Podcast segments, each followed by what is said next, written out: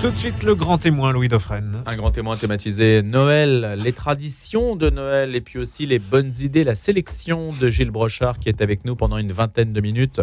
C'est le principe de notre rendez-vous que l'on tient chaque année, quelques jours avant le 24 décembre. Bonjour Gilles. Bonjour Louis. On vous connaît évidemment ici régulièrement par votre bloc-notes. Le bloc-notes culturel, c'est le vendredi. D'ailleurs, vous viendrez aussi vendredi prochain. Vendredi dernier, nous avions dégusté une très bonne bûche de Noël de Thibaut Jarnier. Alors, je précise d'ailleurs, je n'ai pas pu répondre à tous ceux qui ont donné la bonne réponse pour la bûche de Noël. Eh Ils oui. ont été très nombreux, mais il y a eu un gagnant. C'est le principe. Peut-être que vendredi prochain, d'ailleurs, on fera gagner autre chose. On verra. Ouais, La farine est. d'épeautre. Voilà, c'était la farine d'épeautre, la bonne Ouais, réponse, et vous avez été très nombreux à la donner. On parlera Le de ces traditions culinaires dans un instant. Il y aura deux parties dans notre propos, euh, Gilles Brochard, ce matin. Une première consacrée au livre, votre sélection de Noël, et on sait à quel point vous êtes attaché au livre, à la lecture. Vous êtes journaliste culture, vous écrivez dans de nombreux ouvrages, nombreux supports de presse, et puis euh, sites aussi euh, internet, Gilles, non? Oui, bah, écoutez, Réseau Business, Voilà. euh, Voyage de luxe, euh, le site du nouveau conservateur aussi.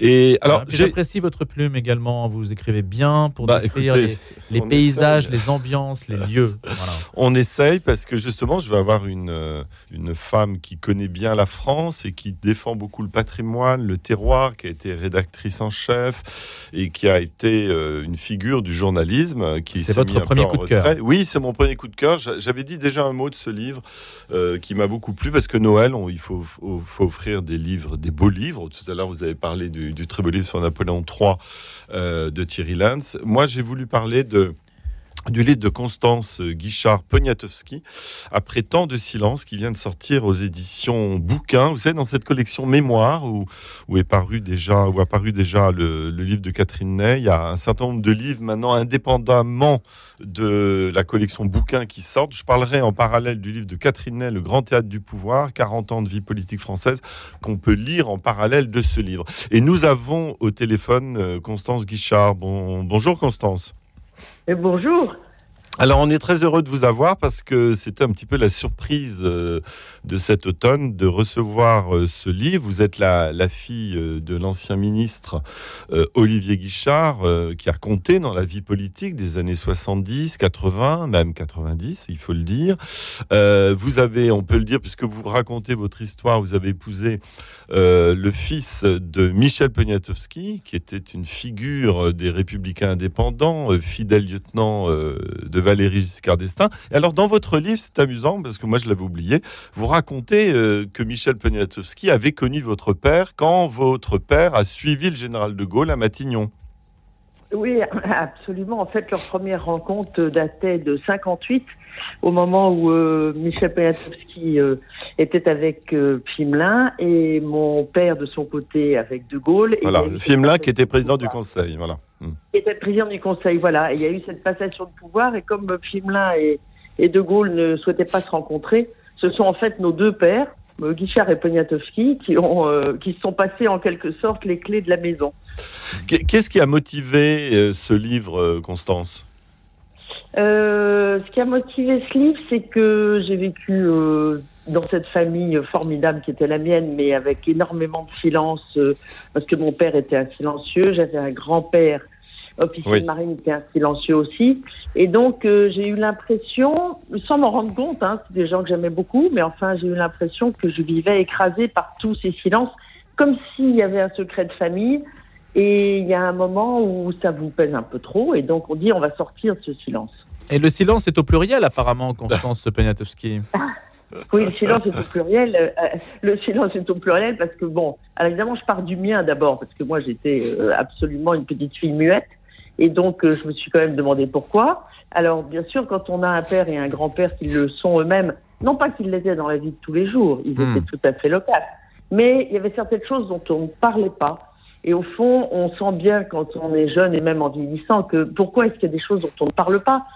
On sent qu'elles sont quelque part sur les étagères, euh, enfouies quelque part, et pourquoi est-ce qu'elles ne sortent pas? Donc j'ai voulu aller euh, regarder tout ça, et surtout, j'ai eu la chance de tomber, à- après le décès de mon père, dans les années 2000, sur, le, sur ses cahiers et ses carnets, où il y avait énormément de choses, qu'il il écrivait énormément depuis l'âge de 15 ans, et j'ai trouvé beaucoup de choses qui éclairaient un peu ses silences. Oui, Gilles alors- Brochard, ça nous éclaire en fait sur la vie de la Ve République. Ah ben moi ça me passionne parce qu'on est de cette génération qui avons connu aussi euh, euh, ces, ces grands acteurs, des Michel Debré, des Roger Frey, des Jacques Chaban-Delmas, des Pierre Mesmer, et en même temps ben, on apprend euh, la petite histoire d'une famille, comment la, la fille d'un homme politique vit tout ça, cet homme un peu donc silencieux, inatteignable.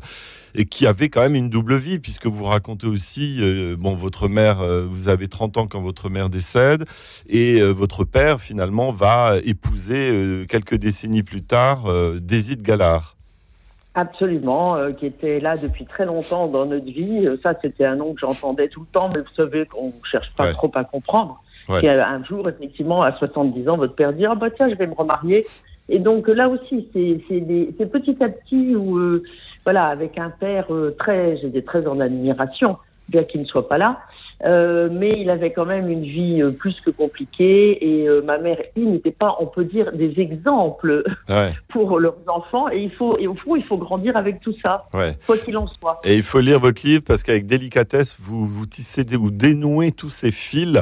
Et puis, c'est ça qui est intéressant, c'est que vous racontez que bah, très jeune, à 17 ans, vous tombez amoureuse de votre futur mari, qui va vous donner, je crois même, des cours de, de mathématiques pour le baccalauréat. On a tous des cours de maths. mais- et, et voilà, et Oui, tout est parti de là. Ouais.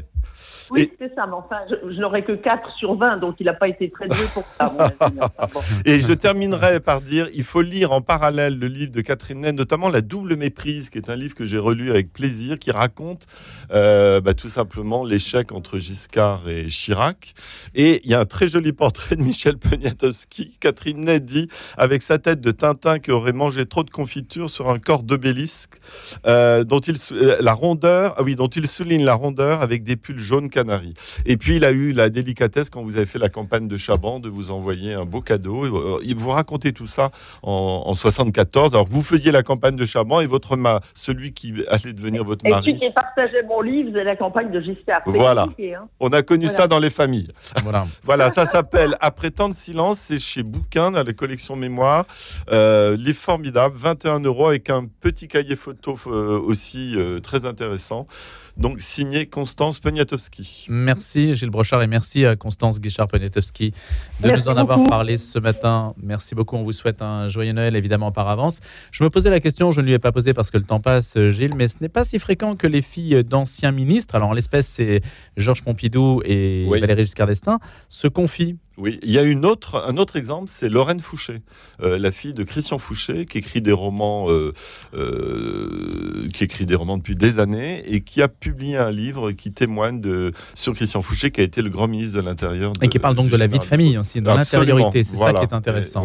Le Grand Théâtre du Pouvoir, 40 ans de vie politique française de Catherine Ney, c'est aussi donc aux éditions Bouquin, c'est ce que vous avez sélectionné. Je crois que ça vaut vraiment le coup. Ah bah écoutez, c'est 40 ans de, de vie politique vue par une femme qui peut être acerbe, qui a été la, la compagne euh, et ensuite l'épouse quand même d'un ancien ministre dont elle parle d'ailleurs, qui est Alma Chalandon, faut pas l'oublier, qui a joué un rôle très important, qui lui aussi a été ministre euh, sous Pompidou et qui fut ministre ensuite de Valéry Giscard d'Estaing, comme Olivier Guichard. Euh, Olivier Guichard qui n'était pas du tout chiracien, on le verra dans son livre, c'est très intéressant. Donc dans ce livre, il y a quatre, quatre ouvrages qu'elle a publiés avec succès, La double méprise, donc Le Noir et le Rouge sur François Mitterrand, Le Dauphin et le Régent, donc sur Chirac, Balladur, et puis Un pouvoir nommé désir, avec une très belle euh, préface. Vous voyez, moi je l'ai beaucoup annoté, c'est un livre donc qui fait quand même euh, plus de 1000 pages, pour 32 euros. Vous savez, quand Guy Scheller a créé Bouquin, il voulait faire un anti-Pléiade, et il a découvert ce système de reliure et de feuilles euh, plutôt souples en Angleterre, et ça a révolutionné l'histoire de l'édition. Voilà, donc c'est chez Catherine Ney, le grand théâtre du pouvoir. Et c'est aussi une époque où la République avait des atours un peu plus monarchiques qui faisaient aussi qu'un public Oui. pouvait être intéressé par ses secrets, par ses mystères. Ouais, ouais. Aujourd'hui, c'est un petit peu moins le cas quand même, non Ouais, je pense. Ça a moins de, dimension euh, Même d'attrait. si, même si l'ancien président Hollande, vous vous souvenez, euh, s'était confié pendant des années à Le président normal. Oui, on a vu ce que ça a donné. Vous avez une sélection aussi de Gilles Brochard, de Gilles, de Gilles, de livres religieux. Bah écoutez, vous savez qu'on parle beaucoup des, chrétiens d'Orient. J'ai voulu mettre un, petit peu le phare sur un livre magnifique paru chez Citadel et Masno. Alors lui, ça fait plus de 500 pages, c'est 600 illustrations couleurs. C'est un livre sur le patrimoine religieux à travers l'art des chrétiens d'Orient. Alors ça va de l'Euphrate Quand on dit le, en fait, c'est une anthologie de l'art chrétien qui part de la de l'Égypte jusqu'à la Mésopotamie, mais ça va jusqu'au Levant, c'est-à-dire jusqu'à la Turquie, le sud de la Turquie, la Syrie, le Liban ou la Palestine. Et là, vous avez euh, toute la période paléo-chrétienne jusqu'à l'Empire ottoman, et on montre euh, la richesse, euh, tout simplement, des mosaïques, des icônes, des enluminures, de ce commun. Alors, ça, ça, vient des collections particulières de communautés, de musées et des musées archéologiques. Et c'est une femme qui s'appelle Raphaël Ziadé, qui est assez connue parce qu'elle a, elle est conservatrice euh, des collections byzantines au Petit Palais. Vous savez qu'une très belle, moi j'aime beaucoup ce musée, j'en parle de temps en temps. C'est un très très beau musée où vous avez justement une collection byzantine exceptionnelle.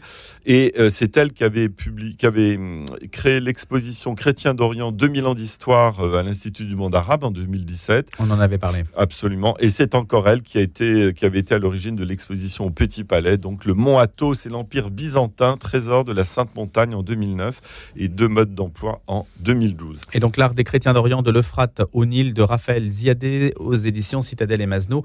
Près de 600 pages avec des illustrations en couleur, 210 euros. Voilà un beau cadeau aussi pour Noël. Aux éditions Plein Vent à présent. Alors Plein Vent, vous savez, c'est une, maison d'édition intéressante qui est regroupée dans, dans un consortium euh, d'éditeurs catholiques.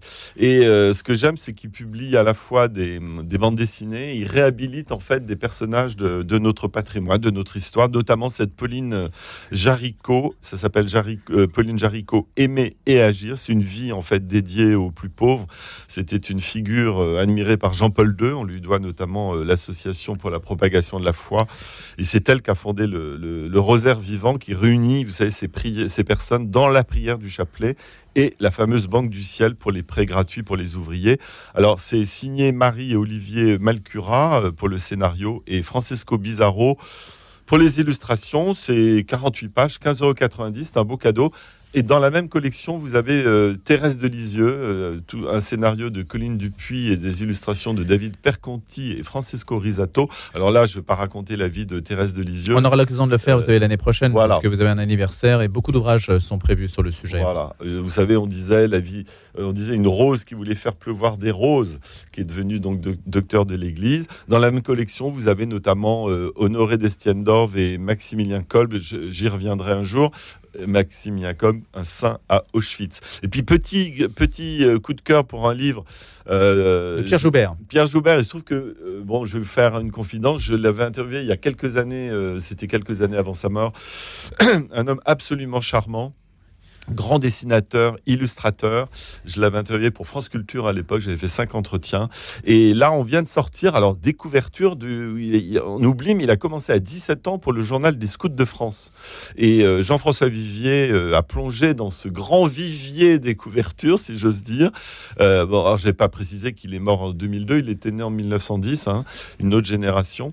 Et évidemment, il s'est fait connaître pour les fameux signes de piste, vous savez, cet esprit de fraternité, cet idéal euh, catholique esprit chevaleresque avec panache, élan du cœur, beauté, audace et piété. Voilà, c'est un peu ce que je pourrais dire euh, concernant l'œuvre de Pierre Joubert. Euh, donc, c'est paru aux éditions Plein Vent, 35,90 euros. Il y a quand même 160 pages. Et c'est 50 ans de couverture, hein, donc pour le journal des Scouts de France. Voilà, hein, pour très grand illustrateur les, belles illustrations. Gilles, on va passer peut-être aux traditions de Noël côté gastronomie Oui, alors à travers euh, peut-être quelques conseils. Et je voudrais tout de suite dire qu'il y a un livre que j'ai bien aimé qui s'appelle Le geste et la manière euh, de Guy Savoie. Guy Savoie, c'est notre grand chef trois étoiles, sympathique, chaleureux. Euh, très français dans l'âme. Et alors son livre, c'est un peu un cri du cœur parce qu'il a, il a pas tellement supporté le confinement. Il a fait des appels au Premier ministre, au Président de la République pour sauver la gastronomie, réouvrir quand il fallait le faire. On aurait pu gagner six mois, comme il dit.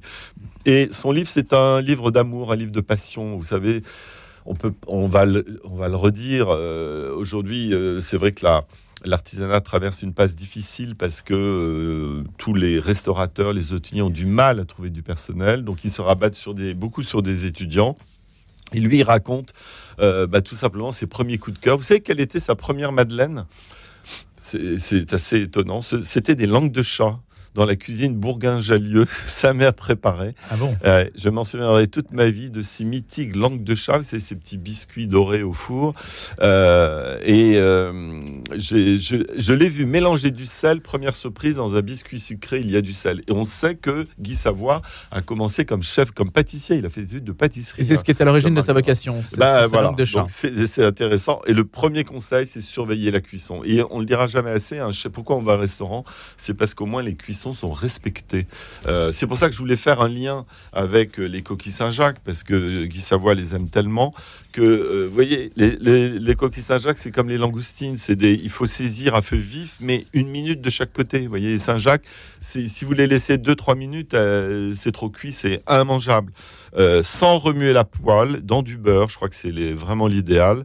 Et puis vous pouvez euh, les faire avec de la crème, du curry, une fondue de poireaux, c'est absolument magnifique. Ça, c'est votre Euh, repas idéal de Moi, c'est mon repas idéal. Je, je pense que les, les Saint-Jacques avec un peu de riz, un peu de champignons, il faut séparer les, les acheter fraîches, ça coûte un peu plus cher. Vous séparez les corails, on dit les corails dans le, pour les noix de Saint-Jacques, vous les séparez et vous les beurrez à la poêle. Et vous pouvez les faire aussi, j'ai vu des recettes avec des tagliatelles, c'est absolument délicieux. Euh, donc je, je répète que pour les, les pâtes, c'est un litre d'eau pour 100 grammes de pâtes. Vous attendez que, que ça soit en ébullition, vous jetez les pâtes et vous mettez à peu près 7 grammes de sel. Euh, voilà, ça c'est bien. Euh, moi, ce que j'aime aussi, Et évidemment, c'est assez facile à faire. c'est très facile. C'est vraiment très familial, c'est minutes et ça peut, ça peut faire des très belles entrées. Et avec ça, ben, moi je recommande évidemment, alors évidemment comme boisson, le champagne. Si cette année est un petit peu plus difficile, moi je considère qu'il faut boire des, vins pétillants de Savoie, des créments d'Alsace, des créments de Loire, euh, qui coûtent deux fois moins cher et qui parfois ont une acidité proche de celle des champagnes. D'ailleurs, ce sont des méthodes champenoises, hein, vous le savez. Euh, je rappelle que la Champagne, c'est quand même euh, une délimitation patrimoniale, puisque vous avez la côte des Bars, vous avez la côte des Blancs, vous avez la montagne de Reims et la vallée de la Marne. Et en fonction de ces différentes situations, vous avez euh, les trois cépages, hein, le, donc le, chardonnay euh, qui va donner le blanc de blanc, le pinot noir qui va donner le blanc de noir s'il est mélangé au chardonnay, et le pinot meunier. Ce sont les, grands trois, les, grands crus enfin disons les trois cépages euh, que compose cette champagne. Et je pense que le, champagne, comme le crément, comme certains pétillants de Savoie que j'aime beaucoup du côté de d'Aix-les d'Aix-les-Bains, vous avez des, des cuvées formidables. Faut pas oublier nos amis de la montagne là-bas. Enfin, Il faut savoir à les choisir. de la montagne, Il faut savoir les choix. Ah bah ça voilà. Alors moi le conseil que je donne, euh, moi j'ai la chance d'avoir un très bon caviste près de chez moi. Allez voir les petits cavistes près de chez vous, euh, marque connue ou pas connue. Généralement c'est des gens qui donnent leur plein temps euh, à cette passion qu'est le vin et qui pourront vous aiguiller.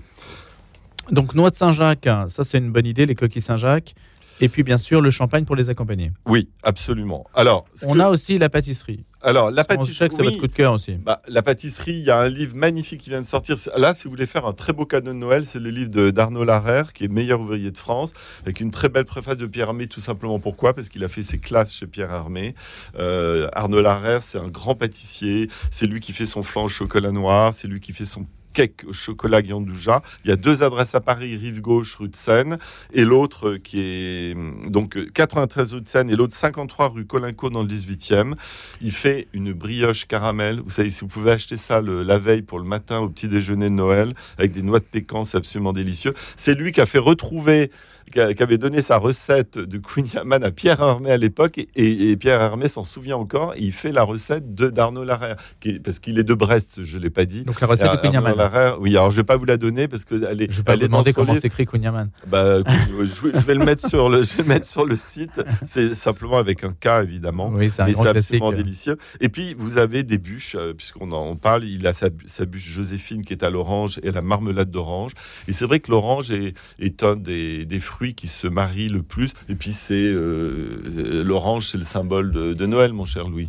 Une petite orange et tout est merveilleux. Aujourd'hui, vous avez les clémentines de Corse, mais bon, Voilà. L'indispensable du repas de Noël, qu'est-ce qui en fait la, la Alors, réussite bah- si, si jamais on, on manque d'idées Bah, si- Vous savez, tout simplement, vous achetez un foie gras mi-cuit, euh, vous le proposez, vous, vous faites des toasts, soit avec du pain. Moi, moi, je considère que de pain, alors vous avez beaucoup de pain à la châtaigne, pain au levain, euh, pain des, des- farine d'épeautre.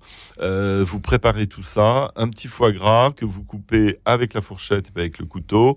Vous prenez un vin, euh, un Riesling, un Sauterne. Alors Sauterne c'est plus cher, mais un vin du Pacherin de Vic-Bilh par exemple dans le sud, euh, c'est magnifique. Un Jurançon blanc, euh, un petit verre et hop, vous commencez très très bien le réveillon. Ça suffit. Moi, je pense que ça suffit. Alors après, vous pouvez, euh, vous n'allez pas faire euh, dans les réveillons. Il faut des choses un petit peu plus légères parce que le repas de Noël, si vous faites un repas le lendemain avec une volaille de Brest, une dinde, euh, des petites cailles, pourquoi pas un sanglier s'il en reste, ou un vol au vent si vous avez le courage. Euh, ben voilà, le, le repas de Noël, c'est un, un- un repas plus de, euh, on est dans la fête bien sûr, mais un peu plus familial. Oui, il y a Le- deux étapes en fait. Ça dépend si vous Oui. faites le réveillon donc du 24 Voilà. ou le repas du 25. Ouais, moi, je fais les deux. Alors Mm. c'est ça qui est Euh, difficile. C'est très codifié ou c'est laissé à une grande liberté en fait? Alors, généralement, parce que les enfants, maintenant, vous savez, il y a des messes à 19h, 18h30, ils vont à la messe et ils font un réveillon après vers 21h et à 11h, c'est terminé. Donc, on fait un repas plutôt léger euh, après la messe et puis on se réserve pour le lendemain, 13h, après avoir ouvert les cadeaux pour ceux qui veulent revenir à la messe et on fait le repas jusqu'à 16h. Voilà, et on enchaîne sur un goûter, pourquoi pas Parce que moi, je suis pour le goûter, pour l'été les goûters, euh, les kouglof, les brioches, les pains au raisin, les cramiques comme il y a au, au bon marché. C'est le seul endroit où vous pouvez trouver des cramiques pratiquement. Donc cramique c'est belge, mais c'est des brioches avec des raisins ou des craquelins avec du sucre. Euh, voilà, prenez des petits pains, des choses comme ça. euh, Mais Noël, c'est plus salé ou plus sucré? Bon, c'est les deux, hein, c'est les deux. Vous savez, il faut commencer par le goûter, enchaîner par le, le réveillon et on recommence le lendemain. Voilà. Mais ça, c'est français parce qu'on aime bien. euh, il faut faire plaisir aux petits comme aux grands. Voilà, ça, c'est le principe de, Noël. Alors, on va se résumer. Donc, Gilles Brochard, il nous reste deux minutes. hein. La gastronomie, le savoir-vivre, la pâtisserie, c'est votre domaine de prédilection.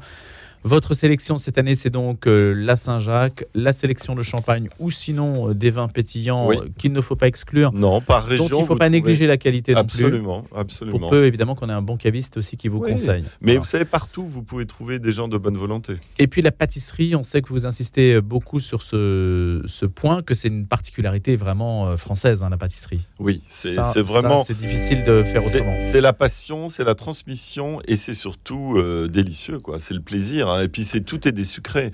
Euh, ne dites pas ah non j'aime pas la pâtisserie, ça veut rien dire. Il y a des tartes, il y a des flancs, il y a enfin tout. L'éventail est, est très large. Et puis on rappelle le geste et la manière de Guy Savoie aux éditions du Cherche Voilà. Midi, c'est pour faire la transition Oui. entre notre page euh, littérature, euh, bande dessinée, essai qui nous a précédé, et puis la page gastronomique art de vivre que l'on vient de conclure. On se retrouve euh, vendredi. Vendredi. prochain avec peut-être euh, d'autres choses à déguster, comme euh, chaque vendredi. Et ben voilà, quelques surprises. Juste avant encore. Noël, quelques surprises à la veille de Noël. Donc le bloc-notes de Gilles Brochard, c'est à 7h10 le vendredi, tous les vendredis entre 7h10 et 7h20. Avant la langue française qui est représentée par euh, Jean Pruvot et qui fera donc son dernier mot de la semaine pour l'année 2022, ce sera aussi vendredi prochain. Merci Gilles.